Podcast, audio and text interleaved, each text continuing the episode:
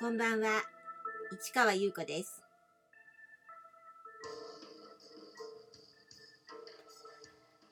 5月1日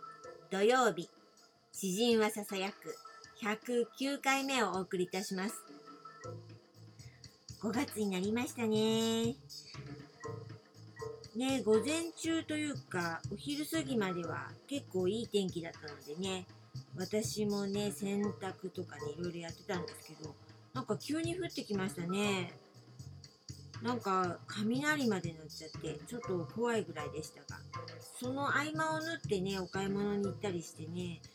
本当は散歩したかったんですけど、あらあらという感じでした。うん。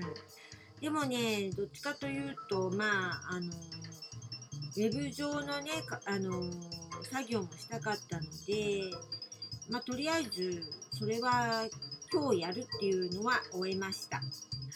あ例のあの4月2日に行いましたバースデイブのね、えーその時に作った、えー文庫本ですね。うん、写真刺繍なんですけど、私は続々文庫と呼んでるんですけど、文庫サイズのね、写真刺繍っていうのがね、えーその4月の2日にあの皆さんに見せたんですけど、それをちょっと販売しようと思って、あ本来ならブックマンションのね、お店番に行くはずだったから、うん、昨日ね、それ置いてくるつもりだったんだけど、まあ臨時休業ということで、それもなくなっちゃったから、えーウェブショップのね、ミンネというところとクリーマというところに、まあ、出しました。うん。まあ600円なんですね。うん。まあよかったら、まあオンデマンド印刷なんですけどね、あの、とりあえず1冊ずつ置きました。えーその時の書き下ろしの誕生前夜、バースデーイブという詩をね、一編、あの、丸ごと入っています。あの、私の独特なね、詩集、海賊本のね、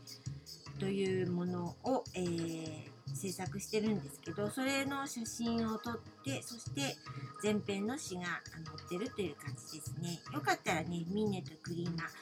うん、どちらも同じに出してるんですけど、うん、私のホームページから行ってもらえたら、あの、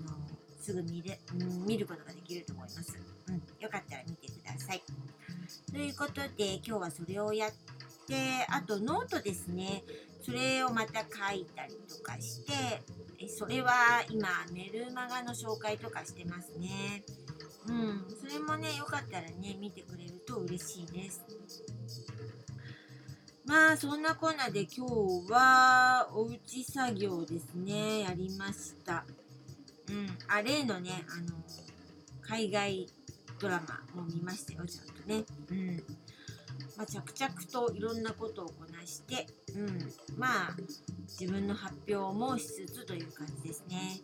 はい、そして昨日からの続き、過去はどうだったかっていうことですよね。ちょうど2006年の終わりに個展をギリギリ開いて、そして2007年に突入するんですけど、まあそこで私はね、ちょっとね、またハウス・オブ・リーをね、どういう風にしようかなっていろいろ考えたんですよ。で、あまりにもね、2006年を駆け抜けちゃったもんだから、ちょっとやりすぎじゃないっていう感じもあったの。だから、うーん、セーブするというよりは、この流れを止めるというよりは、もうちょっと違う形でやろうかなって思ったのね。うん。で、まあそれを考えながら、あのメンバー集めも、着といろいろねいろんなイベントに行ってはねスカウトしてました、うん、やはりね今までやってきてね人たちがその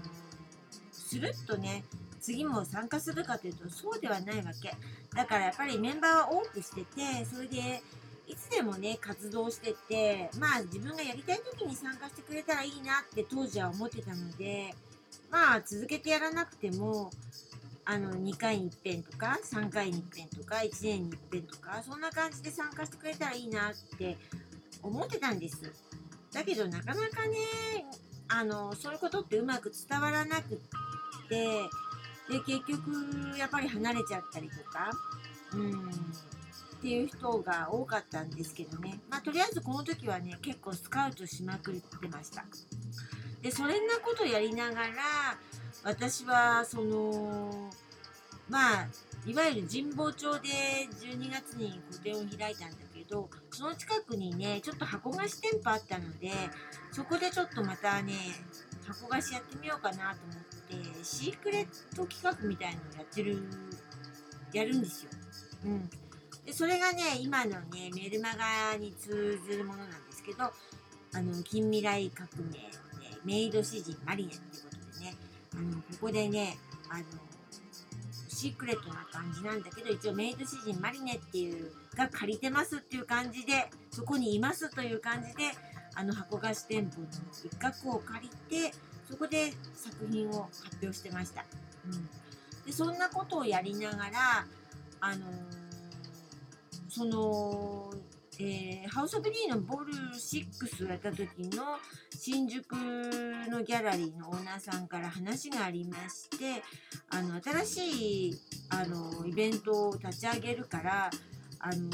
参加してくれませんかって言われたんです。で他のメンバーはとかもどうですか？とか言われてだけどね他のメンバーはねちょうど卒業のところだったりとかやっぱ就職しちゃうでしょ学生だから。だから声かけられなくて結局自分で出るかって思ってとりあえずは。ということでイベントに参加したりした、えー、2007年の始まりでした。というところでこの続きはまた明日ね。